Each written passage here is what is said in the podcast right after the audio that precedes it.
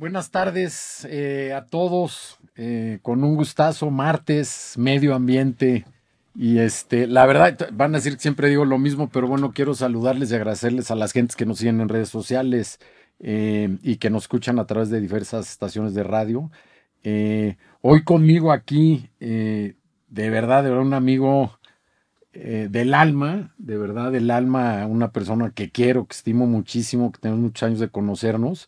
Eh, donde cuaja mucho lo que hemos venido platicando ya más de un año, el tema de, medio ambiente y la congruencia, y, venimos cayendo siempre en el tema de la educación y la conciencia. Y ahorita platicando antes de que comenzara el programa, y, para mí de verdad es, muy emocional, me muy, sentimental. Está aquí conmigo Guillermo Salas, eh, como digo, gran amigo, un vivo ejemplo de, de, lo que debemos de llegar a ser. Eh, así de alta le pongo la vara. Es una gente a la que le he aprendido mucho en, muchos sentidos y, de, quien de verdad es un orgullo poder decir que, es un amigo, como dije, del alma entrañable. Aprovecho para mandarle al buen Rodrigo hasta Hermosillo un fuerte abrazo a quien quiero mucho. Gemelos, yo tengo gemelos también, como algunos de ustedes sabrán.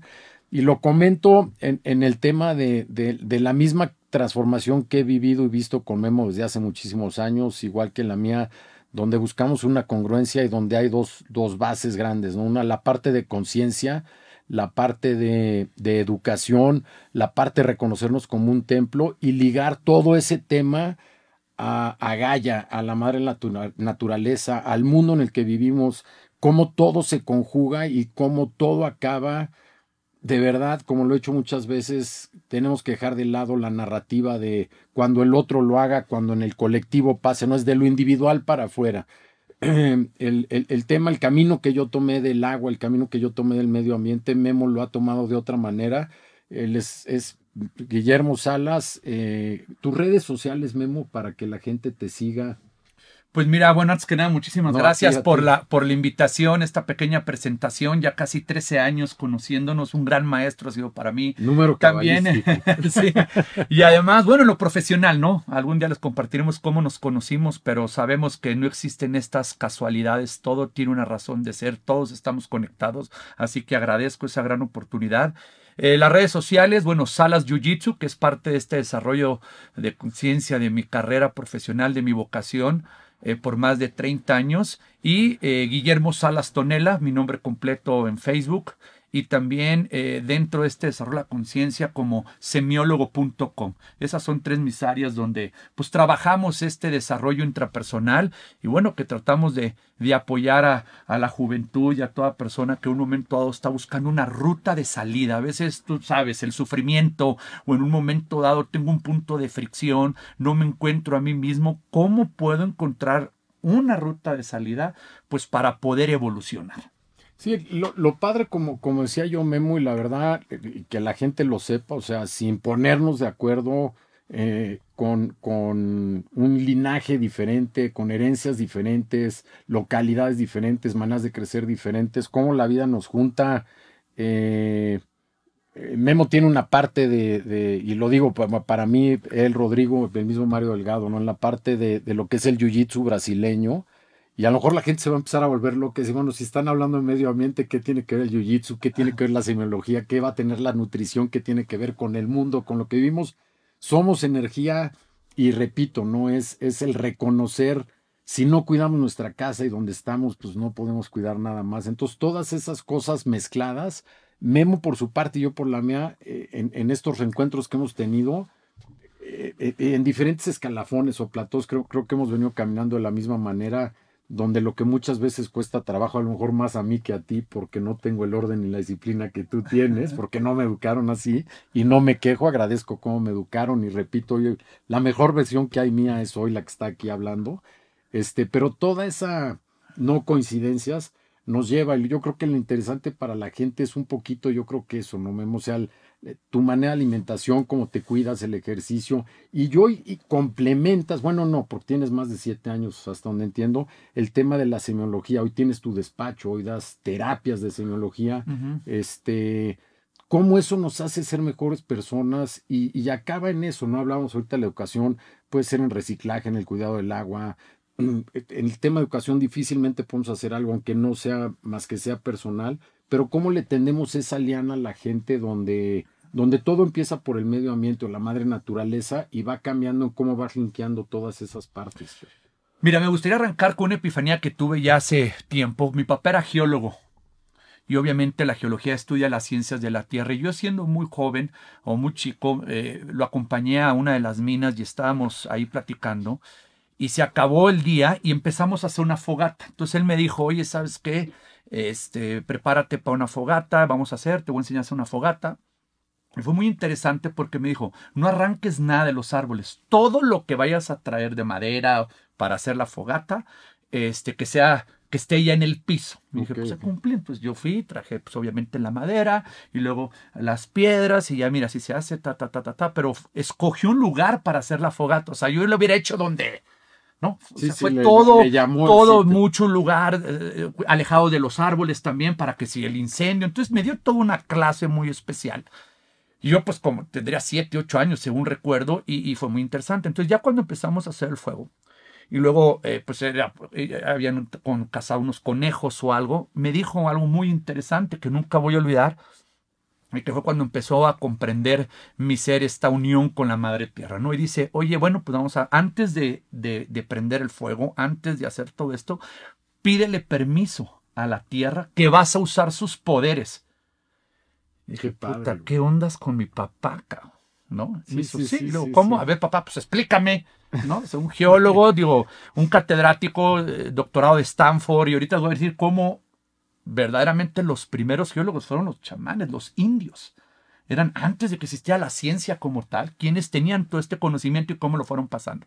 Entonces me dice, ¿cómo, sí, ¿qué poderes tiene la Tierra? ¿Cómo que? Pues el fuego, sí, me imagino el aire. Como el que entiende las vías, las arterias de la tierra. Es la vida. Y, los indígenas quismes son hasta los de las varitas. todo, que contra sí, sí, porque entiende la energía, las frecuencias vibratorias, el campo electromagnético de cómo está viva la tierra y es nuestra madre, además de que nos provee de todas estas cosas. Entonces me dije, a ver, ¿cómo, qué, poderes? Y pues obviamente mencionó el fuego, ¿no? mencionó el aire, mencionó el agua y mencionó la tierra. Y dije, a ver, los cuatro. Y dice, a ver, ¿cómo qué poderes? Sí, me dice.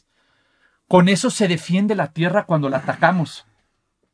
Me dice, los volcanes, los terremotos, los tornados, los maremotos. Y me dio toda una explicación, dice. Y ahí fue la primera vez que entendí esta palabrita que todos usamos mucho como homeostasis, la capacidad que tiene la tierra para autorregularse cuando algo afecta a su ecosistema. Que la pandemia nos da un poquito. Exacto, para allá voy. Si, no es que solita se va a recuperar. Tiene esa capacidad. De hecho, son los mecanismos. La Tierra ha estado antes que la aparición del ser humano, según algunas teorías evolutivas. O sea, todas las civilizaciones, pues la Tierra ha estado antes. Y el, el cambio climático también tiene mucho que ver. O sea, cada 5.000 años o 12.000 años, eh, las eras de hielo. Y ahorita toco la experiencia que me ha tocado aprender de eso, pero dije, a ver, papá, sí, cuando alteramos la madre tierra, me dijo. Se va a defender y se defiende con estos poderes. Son poderes que ella tiene. Entonces, cuando tú talas árboles o te metes con el río, con un cauce del río, la tierra solita va a buscar a través de sus ecosistemas, todos los que tiene, para regularse. Entonces, no puedes hacerle algo a la tierra, en este caso a los ecosistemas, sin que haya una reacción. Y le digo, oye papá, ¿y cómo, ¿y cómo le pido permiso? O sea, puta, que todo lo que me estás diciendo. Entonces, una pequeña como ceremonia. No, nada más está consciente de que la, la tierra nos va a comer ahorita, que lo que estamos haciendo no hay una intención. No rompiste árboles, es ya están en el piso estas ramitas y las piedras con la intención de que el fuego, todo eso. Igual la comida, exactamente. no, sí, er, er, era que estuvieras consciente de que la tierra está bien. Entonces para mí se me quedó, pero lo olvidé mucho tiempo, lo, lo, empecé a recordar después de que empecé a ver qué es lo que está pasando con la Tierra. Y ahorita la teoría de que si este virus lo creó el hombre o, o, la naturaleza o el murciélago y de dónde viene todo este tipo de, de ¿no? Entonces obviamente puede estar todo ligado, pero ahí fue dando muy bello. papá le digo, oye papá, ¿y esto por qué no nos lo enseñan en la escuela? ¿Tú cómo lo aprendiste? Le dije yo. Y recuerdo que me dice que cuando él estudió el, doctorado ahí en Stanford, cuando iba ya tenía 26 años más o menos, o sea, era muy, muy, muy, muy, muy chavito. Y dice que... Como nosotros. Pues sí. Pero es que no lo esto que les estoy compartiendo no lo aprendió en la universidad. Sí, claro que no está. Está, fíjense bien, es- dice que él llegaba a ir a dar clases, ya él estaba graduado. Y pasó y debajo de un árbol, pues Stanford es muy bonito, es, es, es, es California y pues la gente va en shorts y todo eso así. Entonces le llamó mucho la atención ver a un profesor muy mayor con una clase debajo del árbol. Y, y se acercó a oír. Y escuchó al profesor y ahí fue cuando le dijo, todo el tiempo la tierra, los verdaderos geólogos, dijo, pues no existíamos. Eran los indios, eran los, los chamanes, eran toda esta gente que ha sabido interactuar con la madre tierra y que bueno, pues han creado todos estos rituales o toda esta interacción. Tratar de leer. Y dices, dices tú, puta, se quedó mi papá, dice que fue la mejor, o sea, ya era doctor él. Ok, ok. Y cuando me digo, papá, ¿y por qué no enseñan esto? Y dice, pues yo vi. Y sí, ese profesor o, o- o de lo- ya era, era- era rojo. Dice que se, pues, era un indio. o Ok, sea, traía todo el linaje. Y dice la lluvia, eh, como, como to- todas las hierbas, todos estos rituales. Es- Ellos conocen la ciencia de la tierra y saben cómo estos ciclos eh, eh, se, Sí, se sí, trabajan. Entonces, se me quedó muy grabado. De y fue de con, años, mi- con sí. conocimiento de miles de años. Eh, del- de- y, y- para mí fue muy interesante. Y conforme estábamos en la prepa, siempre decía, si te metes, bueno, él decía, don't mess with nature, o sea, no te metas Sí, sí, con sí. la naturaleza. Sácale la vuelta, el agua va a seguir su cauce, si construyes esto, si talas árboles es- y tiras basura, es como si tú comes mal, tiene, te da diarrea, pues a la tierra, si tú tiras basura, contaminas el agua, etcétera, su- se mueve de tal forma que evacúa lo que le estamos haciendo y es el terremoto o es entonces tenía una plática que daba siempre y yo me acuerdo mucho que sus alumnos porque mi papá tenía una carne asada y hacía y las historias me llegaban de referencia muchas veces no escuché a mi papá dar estas pláticas pero a veces me topaba oye tu papá platicó esto y nos fuimos y- y a, a tomar una clase y la clase fue en, en- en el campo y nos enseñaba y la brújula y todo eso. Entonces fue, era fascinante conocer esas historias. Dice, no puedes tú ser un científico y no amar a la tierra. O sea, no, no, no va. Y, y bueno, para mí siempre me apasionó mucho ese Sí, tema, ¿no? yo Pero es algo. Eso, esos despertares yo creo que los tenemos un poquito. Me encanta lo que dices y, y lo mismo, ¿no? Este, este reencuentro, digo, yo hace un par de semanas cuando hablamos comiendo, Memos de Hermosillo son norteños, obviamente igual Rodrigo, su hermano gemelo, pero el reconocimiento de, de, de lo que contaba ahorita en la fogata, a mí la parte del medio ambiente y el agua, algún día me preguntaron por qué acabaste en esto. Yo creo que fue en una excusa de una cacería, que no me arrepiento porque la hice, pero realmente muchos años después me di cuenta que lo que me llamaba la atención era el pedir ese permiso, el hacer la fogata, la plática en la noche, el, el, el- el dónde corría el agua, dónde la podías tomar. Obviamente que si la escena de los, de los, de los, este, eh, ah, el, el, el tema de, de- de reconocer en la naturaleza. Eso es realmente lo que me llamaba. Y lo comento porque hace un par de semanas, sin haberlo planeado, ni mucho menos, comiendo, y es un reconocimiento al a, a- a papá de Memo y de, de- de Rodrigo, bueno, de tu hermana. Este, salió de la nada en la comida la plática del geólogo, del nombre de la falla, de lo que ha hecho, del tema de la minería, el respeto con el que hacía las cosas. Y esta gente hablaba de él como un mentor, como, y la verdad, un- sin haber conocido a tu papá, un gran saludo y un abrazo a, a donde esté y toda mi buena energía. Pero yo creo que eso todos lo tenemos adentro y en ese tema de la educación, de diferentes maneras, esos padres nos lo pueden o matar o, o avivar, ¿no? Claro. Y hoy hablando de, de medio ambiente y naturaleza, en lo que en, en esta plática introductoria, que sigue siendo introducción, ni siquiera le hemos entrado al tema, creo que es lo que está padre. Creo que el, el- el tema de, de empezar a respetar y reconocer eh, esa parte de humanidad, de dejar de pretender y volver a ser, el primer mensaje es, es eso, es la madre tierra, es ese ecosistema del que somos parte. No podemos ir comportándonos como un virus y creo que ahí es donde entra un tema, ¿no? El tema, no, eh, para mí no hay nadie en, en México que sepa más de artes marciales que Memo y obviamente eh, lo- el estigma y los estereotipos que nos imaginamos de esa manera, Memo dice, no, bueno, pues es un, eh, un killer machine. No, no, o sea, Memos tiene una parte de seguridad, porque hay estrategia, porque hay conciencia. Si algo saben, por lo menos mis tres hijos, eh, y no se los dije yo, se los dijo Memo, es el mejor pleito es el que se evita. No me acuerdo perfecto el día que se los dijiste. Entonces, ¿cómo empezamos a mezclar la historia de la fogata con el tema de la seguridad, con el tema del control eh, propio, con el tema de la responsabilidad, de la disciplina que, repito, Memo si tiene y yo me cuesta mucho trabajo toda la congruencia. Y yo hay un tema de semiología, Memo, hoy eh, el cuarto camino, el tema de la huella de abandono, cómo ligamos todo eso a poder empezar a trabajar con nosotros, no solamente para ser mejores personas, pero para cuidar la casa donde vivimos.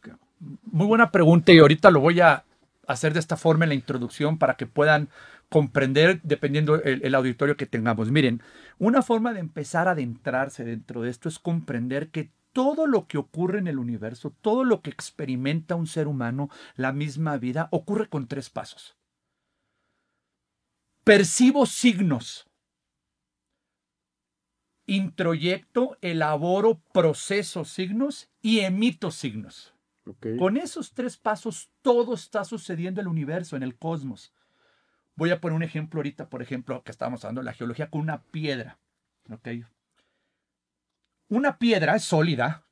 Mi papá me hablaba mucho de los minerales y todas las propiedades que tienen, bueno, pues la mineralogía y el, ahora el imán y todas estas cosas, entendiendo que una piedra, si ahorita la pones, por ejemplo, en Hermosillo, que estás a 50 grados centígrados. bajo la sombra. Eh, eh, bajo la sombra. Pero bueno, la pones esa piedra va a percibir signos, el calor. ¿Estás de acuerdo? lo percibe, la piedra lo va a percibir. La, va a procesar esa temperatura y luego la va a emitir.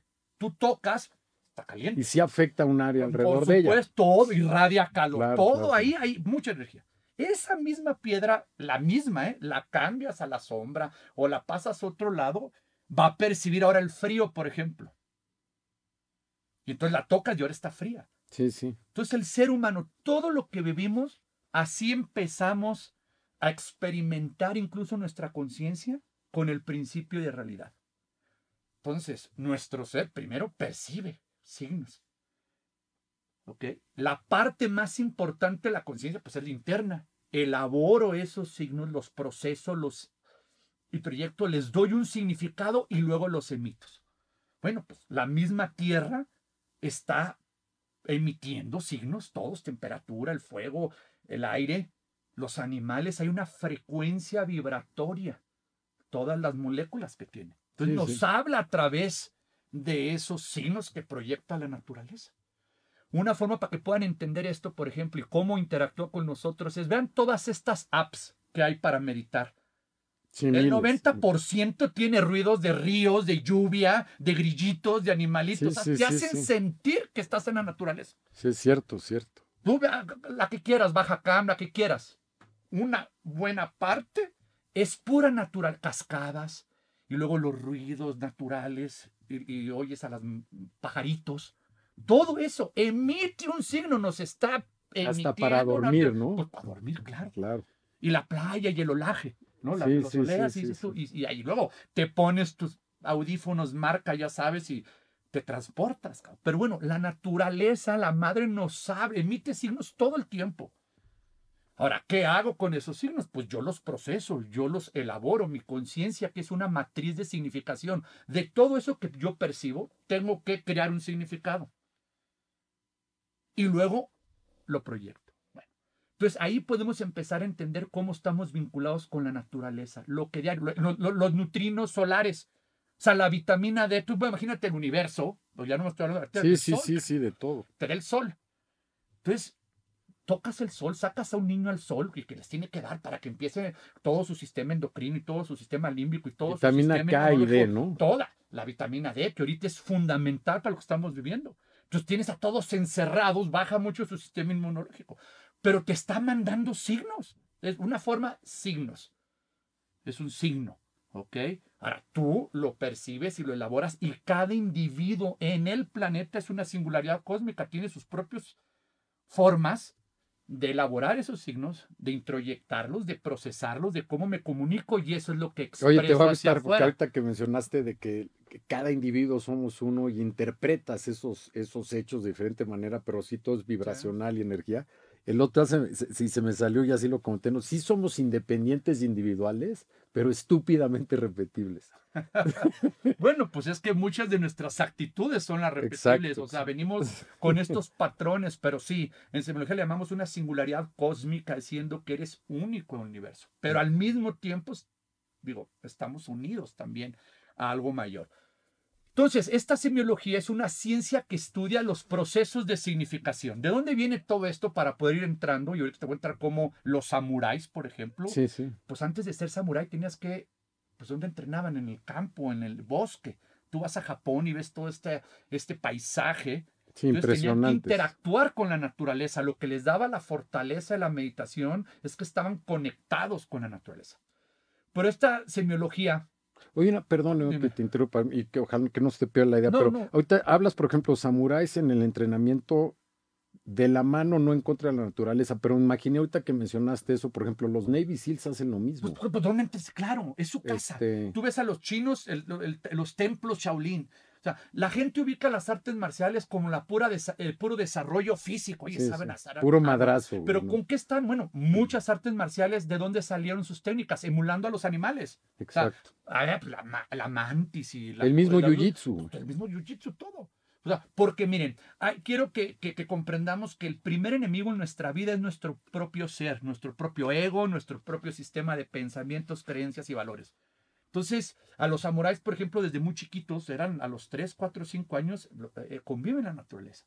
Y por eso vemos todos estos paisajes. Antes no habían los edificios de ahorita. O sea, literalmente la naturaleza que se convertía en un campo de batalla, ellos no alteraban eso. O sea, no, no, no es igual que una bomba atómica. Era tú y yo y la naturaleza es como el rim, vamos a llamarlo así, pero interactuaba con ella porque me da oxígeno, me daba la alimentación para poder viajar entonces era parte de la formación espiritual del desarrollo. lo vemos, de la en, lo vemos en las películas, ¿no? Siempre es aguanta la noche, aguanta el frío, aguanta el agua, aguanta el calor, aguanta el deseo. O sea, siempre ligado a la, tibetano, como los monjes tibetanos. Viene este desarrollo. A toda arte marcial tiene este desarrollo interno. Y bueno, hasta en la misma película última de La Samurai de, Tom Cruise que veíamos como que, que, ya estaba incluido, oye, e, e, este daño que están haciendo a conquistar el imperio. Y es muy bonita esa película y todas las que tienen que ver con eso. Hasta en Batman. bueno, regreso al tema de la Perdón, no, no pasa nada. Eh, pero no quiero salir de la idea para que comprendan esta parte de por qué lo expresamos a través de estos eh, signos, ¿no? Eh, la semiología viene de, de la acuñó Ferdinand de Saussure un lingüista suizo, que definió la semiología como la ciencia que estudia la vida de los signos en la vida social. O sea, ¿qué significa un signo? Lo que estoy percibiendo, un símbolo, ¿qué significa? Interpretaciones. Y cómo se genera ese significado. Ok. Ok. Eh, semiología es la parte europea, la anglosajona es la semiótica, existe la semiótica. Muchos de los que están escuchando a lo mejor dicen, ay, o sea, tú por ejemplo, ¿qué significa un foquito rojo que está haciendo así? Peligro, detente. Sí, y si lo ves en una televisión o lo ves en algo, se está acabando la batería. Está apagada. todo es un signo. Todo significa algo, no existe lo insignificable. Existe las ambigüedades, las contradicciones, las paradojas. Todo tiene que significarse algo. Ahora, el significado de ese signo, pues lo procesas y lo construyes tú. Por eso la felicidad, por ejemplo, dices tú, puta, no encuentras la felicidad, es que la construyes, no significa, ay, pues el Rolex o el yate o el dinero, ¿no? Están destrozados por dentro y no, no encuentran esa felicidad porque es un acto constructivo igual que la paz. Así estoy yo ahorita, pero sigo siendo positivo. Entonces, la semiología de la vida cotidiana es un modelo educativo orientado al desarrollo de la conciencia, donde conocemos este concepto de la conciencia que para elevar la calidad de vida, pues desarrollas la conciencia. O sea, tú no mejoras la calidad de vida con cuatro coches más. Y ahí es donde estamos al exacto, Exactamente, y aquí es donde viene toda esta unión. La gente quiere transformar sus vidas. Lo que ha fallado mucho ahorita que hablabas de los modelos educativos es que el individuo de repente pues estudia matemáticas, español, geografía, inglés, todas las materias, pero nunca nos estudiamos a nosotros mismos. O sea, donde está fallando en esta ecuación de percibo signos, proceso, elaboro signos y proyecto signos es el individuo. O sea, esa parte de cómo proceso, cómo elaboro, ¿Por qué mi papá me quiso, no me quiso? ¿Por qué odio, el perdón? Todas estas emociones, ¿cómo las proceso para proyectarlas hacia afuera desde la conciencia, no desde los condicionamientos? Sí, no entre cuatro paredes en el estereotipo en el que nos educamos, donde siempre es más fácil culpar al Ah, sí, demás. sí, Y el poder leer a la naturaleza te abre ese, ese ojo del Por tercer ojo de conciencia, de decir Mira, así, Una forma de identificar un nivel de conciencia es cómo te vinculas con todo, con la naturaleza, por ejemplo. Es obvio que una persona que en un momento dado es capaz de decir, oye, vamos a hacer un campo de golf, pues destruye todo este bosque. Está proyectando su nivel de conciencia y cómo se vincula con esas resonancias significativas de lo que representa la vida. Sí, ¿sabes que está padre? Y- y- Y dices, que- me vale madre, güey, hace tres gol y Sí, yo he ¿Qué, usado do- dos, dos, do- un ejemplo también medio gráfico que es el jitomate orgánico, ¿no? Sí. Y este, que- ligado a la conciencia, o sea, ve de lo que estamos hablando, que era el jitomate orgánico con mi tofu y mis eh, nueces de la India, eh, bla, bla, bla, con aceite de palma porque me estoy cuidando, ¿no? Ese es un poco el, el tema del modismo, eh, etcétera, etcétera. Y el otro nivel de que, que se está cuidando él, o sea, es válido, no estoy criticando a nadie. Y el otro nivel de conciencia del jitomate orgánico es el que hace lo mismo, pero lo está comiendo porque sabe que es de un campesino y que ese campesino no usa productos químicos, cuida la tierra, cuida el agua, etcétera, etcétera. Entonces ya está más ligado.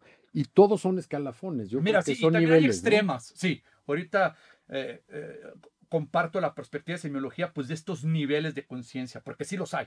Ahora, muchos confunden con conciencia con inteligencia. Hay personas con mucha inteligencia y son capaces de sacar un riñón y ponérselo a otro, Sí, sí, pero sí. su nivel de conciencia es muy bajo. Entonces, esa es una diferenciación. Otra, para dejarles una definición de conciencia, porque todo el mundo habla de la conciencia y bueno, ¿qué es? ¿O dónde está? Miren, la conciencia se advierte y se manifiesta. O sea, no voy a abrir aquí mi cuerpo y voy a decir, ah, aquí está como el corazón o los pulmones. No está en ninguna parte. La conciencia y tu nivel de conciencia se manifiesta y se advierte. O sea, puedo conocer tu conducta en relación a tu nivel de conciencia. Esta conciencia que una definición completa que tenemos es esta manifesta- manifestación y capacidad autorreflexiva, holográfica y multidimensional de tu ser. Igual, imagínate cuando alguien te dice, te amo con todo mi ser. ¿Con qué parte estás amando? No es como con mi ser, Sí, no, sí, es, no sí, es un órgano, no es un sistema así que digas, ay, como el hígado o el vaso Sí, sí, sí. pero lo decimos. Estás queriendo manifestar que tu ser algo más fuerte de lo tangible. Bueno, ¿a qué nos referimos con esta primera definición de autorreflexible? Bueno, la conciencia tiene esta capacidad de saber que se estoy consciente de que estoy consciente. Es yo frente al espejo, esta capacidad. pero ve lo que que no Estoy tiene- consciente de lo que estoy consciente. Sí, de que estoy consciente. Pues mucha gente está feliz, pero no está consciente de que está feliz. Y ahí es donde se pierde. ¿Sí me Sí, sí, explico? sí, sí, sí, es sí, tú sí. frente al espejo, esta capacidad autorreflexiva, que es lo que nos separa de los animales. Los animales no tienen capacidad autorreflexiva, Sí, tienen capacidades afectivas y hemos visto con los animales, pero no tienen esa capacidad. Tú no vas a ver un día, por ejemplo, a un cocodrilo con un conflicto de identidad, o sea, sentado en un diván, ay, doctor, creo que me siento mariposa hoy. O sea, no va a estar confundido porque él no se percibe a sí mismo. La característica número uno de la conciencia es esta capacidad autorreflexiva de percibirse a ella misma y empezar a construir significado. Pero no queda ahí. Tiene esta característica también que es multidimensional y holográfica. Es un poquito más complejo, pero voy diciendo cómo está estructurado para que lo puedan entender. Porque vuelvo a repetir, todo el mundo habla de conciencia. ¿Qué es este nivel o, o- o- o cómo la desarrollo? O sea, ¿cómo crezco yo y evoluciono? ¿Con más éxito, con más poder, con más dinero, con, con más qué? Y nos confunde. ¿ok? Pero muchos sé que han obviamente es- este, han llegado a un sufrimiento y se han cuestionado esta capacidad autorreflexiva de que mis paradigmas ya no me funcionan y se empieza a manifestar. ¿Cómo está estructurada por cinco potenciales y siete funciones? Ok, cinco potenciales, siete funciones. Ok, esa parte es a lo que nos referimos que es multidimensional. O sea, tu ser, esta conciencia, se manifiesta a través de cinco potenciales. Tenemos un potencial fisiológico, que es aquel que administra todos estos signos de sueño, es la capacidad fisiológica de tu organismo. El hambre, el sueño, defecar, llorar, eh, todo lo que experimenta mi cuerpo fisiológicamente. Es una dimensión. Hay signos. Oye, ya me dio calor, por ejemplo, ahorita. No sé, tú tienes Sí, también, calor, está también, cabrón, también. ¿no? Sí, pero ya que empezó a Sí, decirnos sí, ese potencial instintivo, Pero le podemos pedir a Miguelón que nos prenda el aire. sí, estaría bien. Pero ya me empecé a percatar. sí, sí, sí, y eh, claro, fíjate, claro. vamos a entonces es como el hambre, luego la gente, ¿cómo proceso eso? Ahorita ya te lo manifesté, pero imagínate que alguien empiece a irritarse. Oye, güey, ¿sabes qué? Hace mucho calor aquí, güey.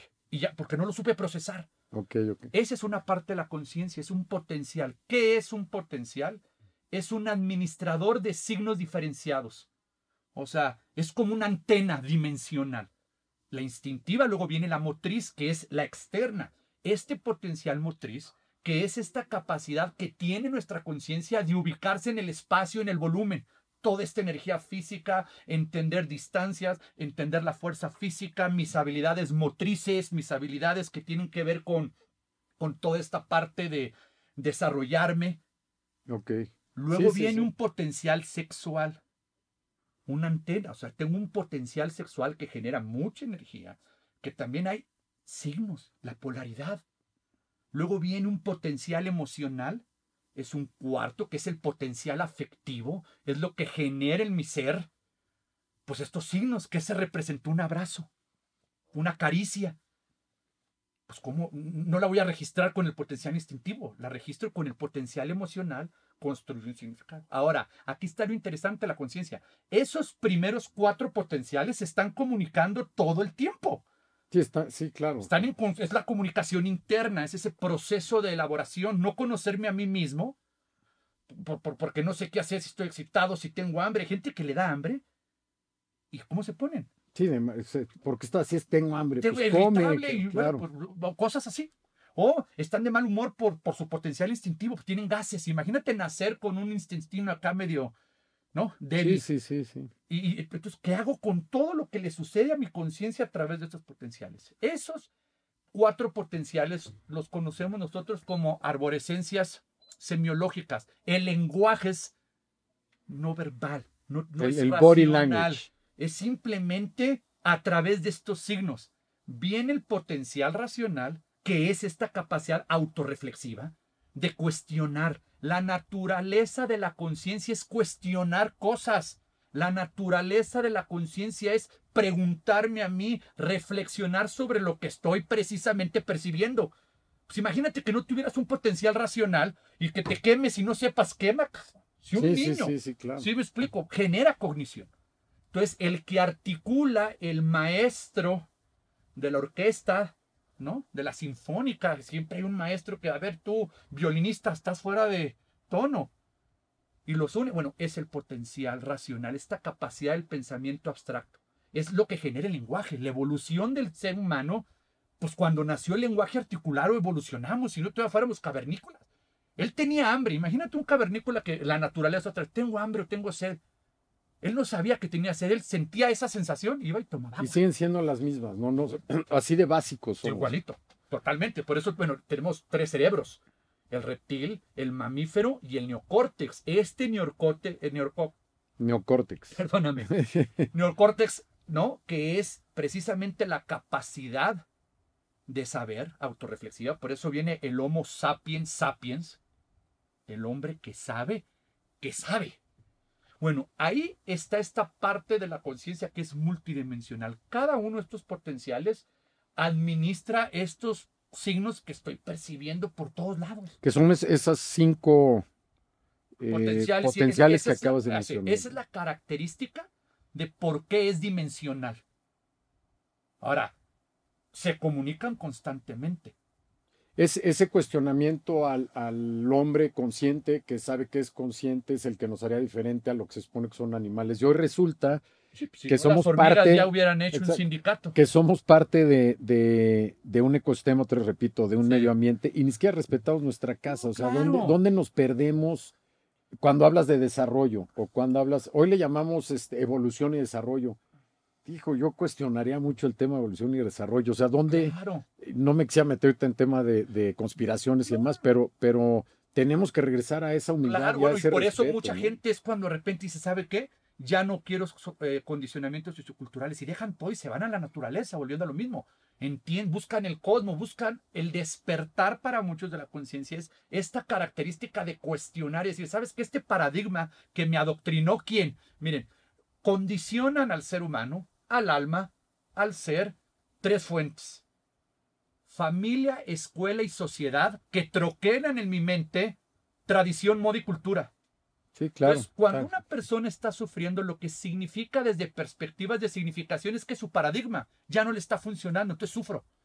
Esto que me dijeron de tal religión, o del sexo, o de la comida, o del racismo, ya no me está funcionando. Está en contra de mi propia conciencia. Necesito expanderla. Necesito generar esta comunicación armónica de los potenciales.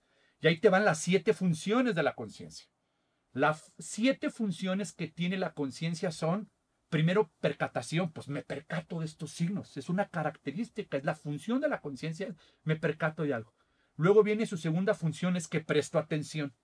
Si yo no me percato de que la naturaleza está viva, de que el agua, que el- el- Y lo hemos los dejado de animales, hacer. y lo dejamos de hacer, la gente no se ha percatado de que la madre tierra, pues tiene todas esta vida, todas estas El, características. el otro día, a- hablando de ese punto otra vez, Memo, y fíjate, ya hablabas, ¿no? De las apps hoy, ¿no? En tu Sí. celular, de el río para dormir bien o para meditar, o que es una ayuda, ¿no? Hoy, hoy hay muchas ayudas que, que podemos usar, pero me decía día Chantal, aquí sentada, me decía, a ver, tú, tú haces un ejercicio muy tonto.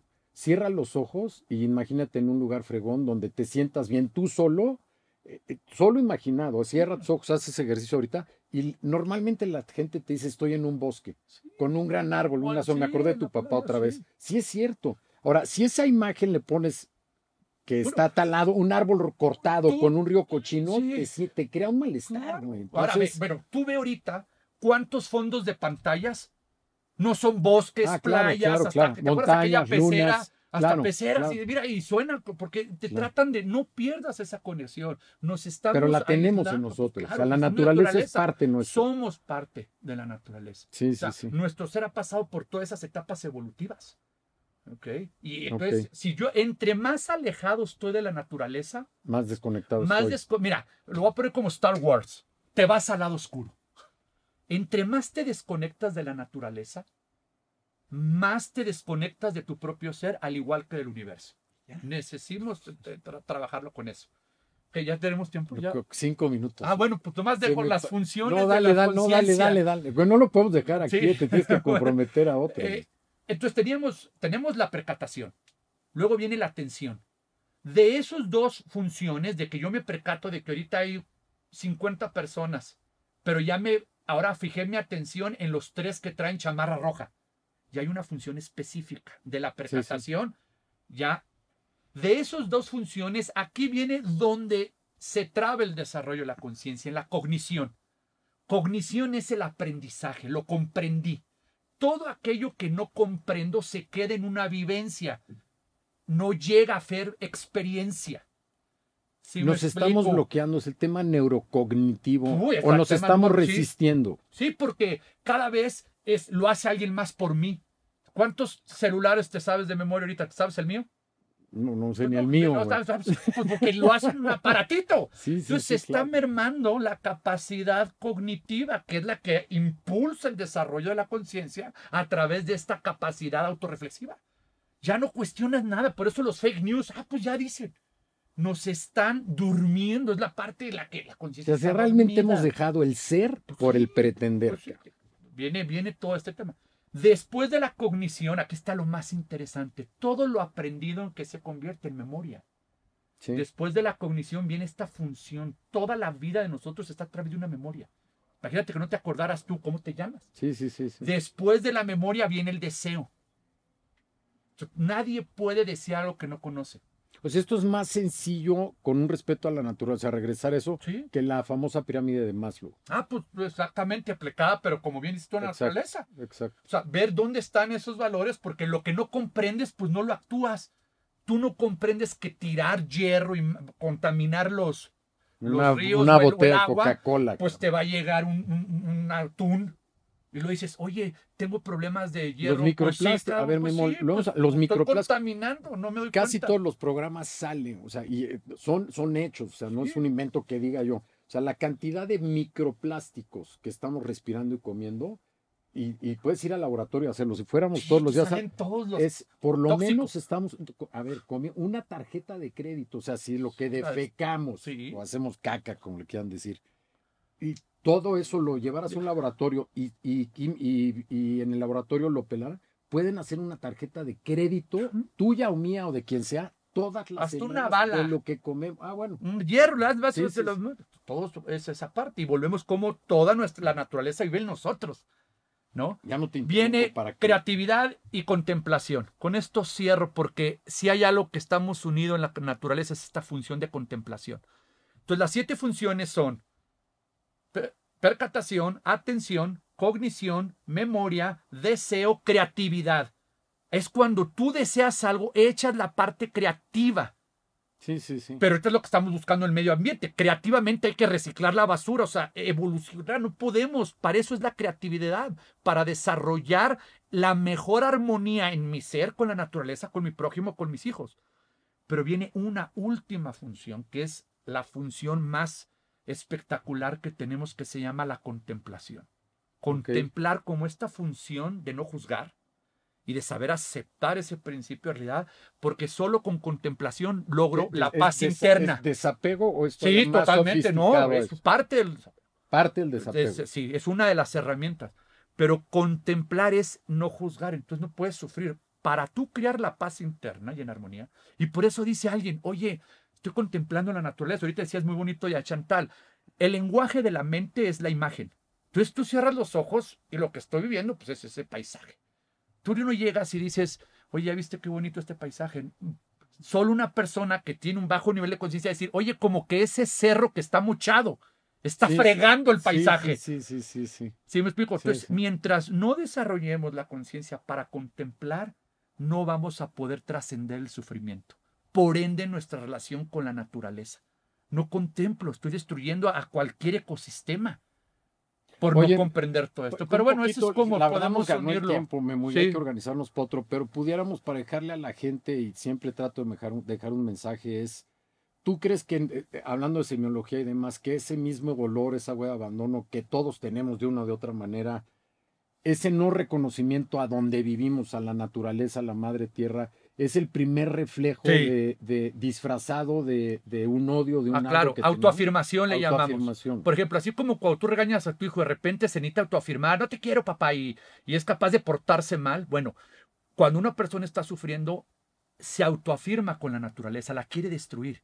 Es como voy a quemar un bosque ahorita para buscar este hueco, me reconocer y salir en las noticias. Soy famoso porque quemé el bosque. De un pirómano. O sea, sí, o sea, tienen estas características. Entonces, agredo a la naturaleza para yo sentirme por encima de la naturaleza. Es como cuando tu hijo se te revela, mi papá está loco.